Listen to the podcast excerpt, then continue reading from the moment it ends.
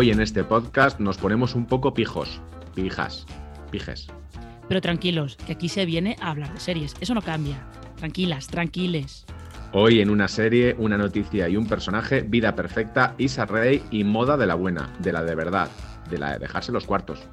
Nosotros somos Marina Such, servidora, y Alberto Rey, y esto es un podcast de serialistas. De serialistas, de serialistas.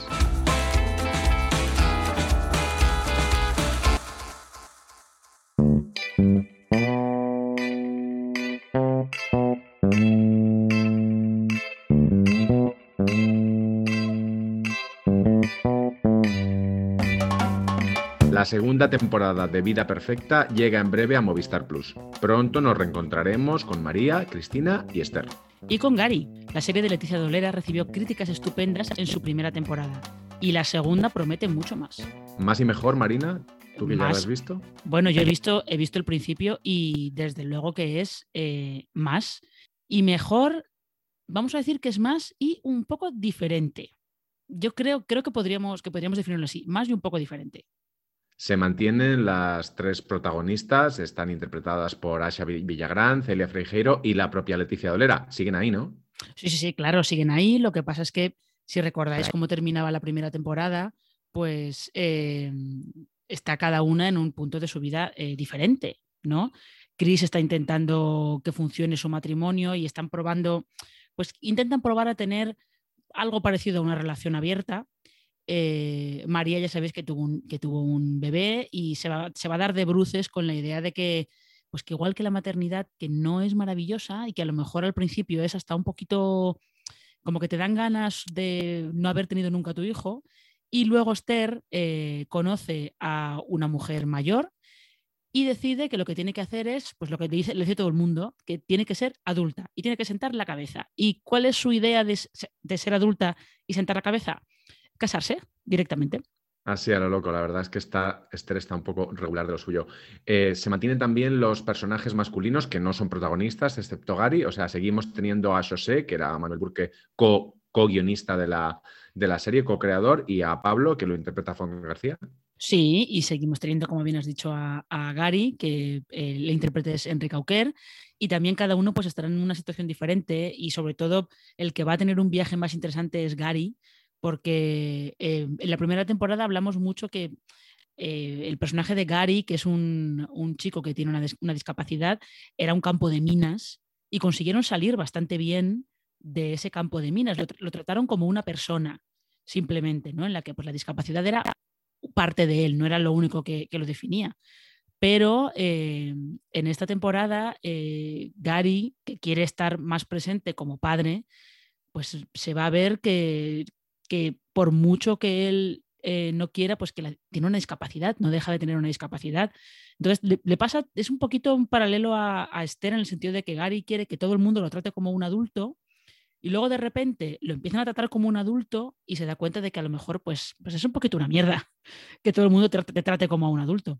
Yo, desde luego, no quiero que nadie me trate, me trate como un adulto. Se nos ha olvidado también un poco que aquella premisa era dificilísima de mantener y la serie hace la proeza de hacer que una serie que trata sobre una treintañera casi cuarentona que no cae demasiado bien y que se queda embarazada de un chico con discapacidad, em, dices, ¿y esto cómo puede salir adelante? Pues sale adelante.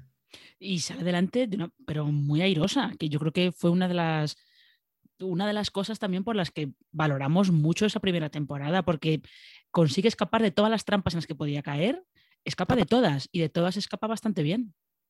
Sí, eh, la crisis de relaciones públicas que tuvieron en la primera temporada antes de, de estrenar la serie, ya la hemos comentado alguna vez en este, en este podcast. Fue un, un- recuerdo el follón, fue realmente, realmente heavy, pero de eso también consiguió salir la serie. Cambio de título de por medio, por cierto.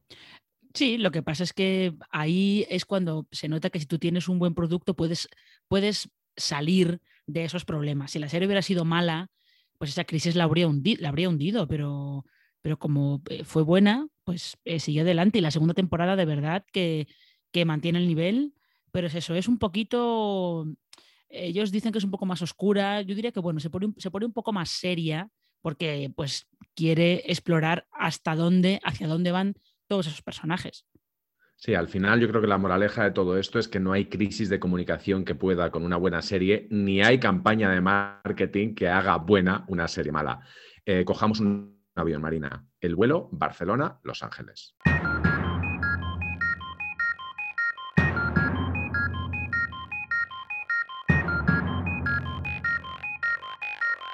¿Se parece Insecure a Vida Perfecta?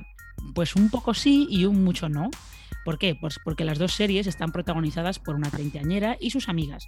Pero a partir de ahí son todo diferencias. Empezando por una muy importante y que además eh, determina muchas cosas de la serie y de sus personajes, que es eh, el color. Y es que en la serie de Isa Rey la negritud de sus protagonistas es muy importante. Pero no es lo único.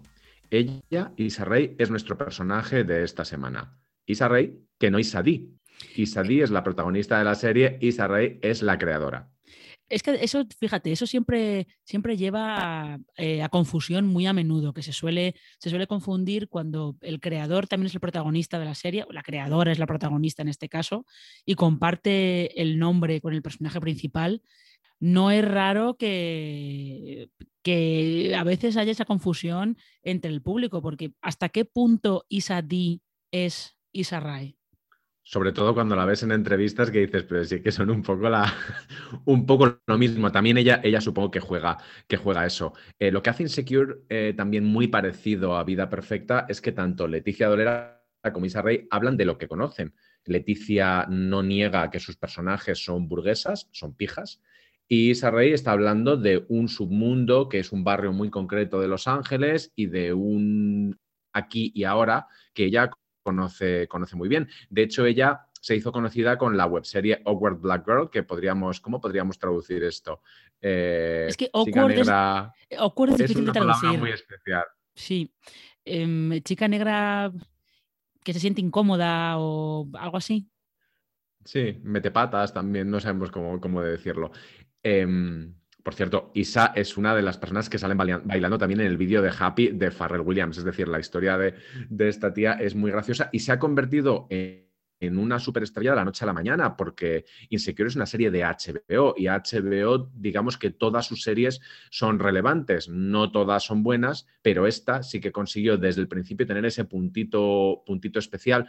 Eh, antes decía lo del color, no solo el color de la de la piel de sus protagonistas, que además dicen constantemente esa palabra que empieza por N, que los blancos no podemos decir, pero que los negros se divierten mucho con ella y ella la dice constantemente.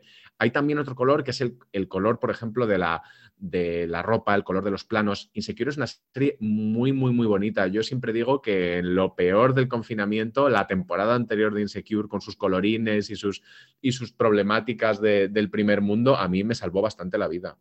Pero porque yo creo que Insecure entiende lo que es ser eh, aspiracional. Que incluso aunque te, esté contando eh, una historia muy concreta, porque además en la primera temporada eh, el conflicto de Isa era muy concreto, era de ser la única afroamericana en una empresa de blancos que no la entendía, no, la entendía, no, no era su amiga, perdón, era Molly la que estaba en ese, en ese conflicto, que no la entendían por ningún lado pero sí, yo creo que ellos, ellos entienden lo que es una, que sea una serie aspiracional eh, y actúan en consecuencia, por supuesto. Una de las cosas que más mola de Insecure, ahora que estamos hablando de, ser aspiracional y del color y todo eso, es la ropa, aunque a veces es un poco incongruente. Y si a sus amigas, pues en ocasiones llevan auténticos fortunones encima. Pues, pero como son lo más, pues te lo comes. Sin ir más lejos, en el primer episodio de la cuarta temporada de la serie, la que está ahora mismo en emisión en HBO, Max, Molly lleva un bolso de Valenciaga. Oh, y sabéis que esto va a venir, como diría Frances Conroy en American Horror Story Coven, ¡Valenciaga!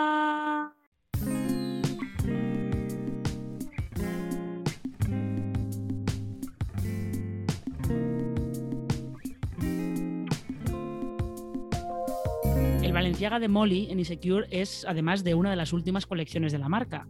Es decir, que poco tiene que ver con su fundador, Cristóbal Valenciaga. Precisamente el genio de Guetaria es el protagonista de la primera producción española de Disney Plus, aunque lo realmente importante de esta noticia es quién está detrás de esta futura serie. ¿Quién, Marina? Pues eh, los tres responsables eh, junto con, una guionista que, si no recuerdo mal, se llama. Eh, ay, lo voy a decir más, Susana Iglesias, creo, perdonad, porque se me acaba de ir Santo Cielo, pero los, otros tres responsables son los directores José Mario Goenaga, John Garaño y Aitor Arregui que a lo mejor así pues os quedáis un poco de, no me suenan mucho, pero si os decimos que son los directores detrás de Loreac, Andía y La Trinchera Infinita, pues seguro que ya los tenéis bastante más situados, sobre todo porque con La Trinchera Infinita y con Andía también eh, triunfaron mucho en, los premios Goya como somos tan básicos y son un poco para muchos los únicos directores eh, vascos con, con pedigrí vasco que tenemos ahora mismo en el mapa, cuando se dijo que Patria se iba a convertir en una serie, muchos que somos así de básicos y así de simplones, asumimos que la harían estos. Luego no, fue Aitor Gabilondo. Pero ahora Disney Plus los ha elegido para hablar de la historia de otra persona precisamente vasca y así seguiremos siendo simples y reduccionistas, em, con un estilo que si es el suyo, esto no va a ser Velvet. No, o sea, yo de verdad eh, tengo mucha curiosidad por ver cómo se aplica el estilo que tienen, que tienen ellos tres. Que, ¿Cómo lo definiríamos? Porque desde luego espectáculo, lo que se dice espectáculo de ir a, a tramas como muy rápidas y un ritmo como muy televisivo y muy de culebrón, entre comillas, como quien dice, desde luego no es el suyo. Eso sí, yo estoy convencido Pero tampoco son, son sobrios en exceso. No, no, no, y desde luego bonita, porque la fotografía de Andía es una pasada de, lo bonita que es. O sea que esto técnicamente eh, tengo muchas esperanzas. Y además es que transmitir algo como, como la moda o la costura es una chorrada, pero como le pasa a la gastronomía o, por ejemplo, al mundo de los perfumes, que, hace poco yo vi un, documental al respecto, no es fácil en imagen porque la imagen no se puede tocar, no se puede oler, no se puede, no se puede saborear. Además, el caso de Valenciaga es, es un caso especialmente interesante porque es una figura muy influyente en la moda y muy venerada. O sea, yo creo que era Yves Saint Laurent el que decía o Dior, eh, él es el maestro de todos nosotros, pero tampoco es demasiado conocido como personaje porque era alguien muy, muy, muy celoso de su intimidad.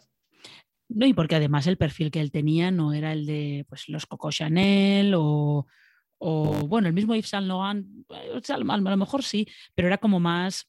es que esto era un señor vasco. Claro, es que es eso, es que, es, que al final todo eso cuenta, cuenta mucho en, cómo era él y además la serie, por lo que han dicho, lo que va a contar es eh, su vida, además, que, desde los inicios muy humildes, eh, porque su padre era pescador y su madre era, era modista, hasta que se convierte en, estrella. Pero claro, es que también hay que tener en cuenta que era un hombre homosexual en los años, los años 50, por ahí. Mm, esas son las un poquito antes.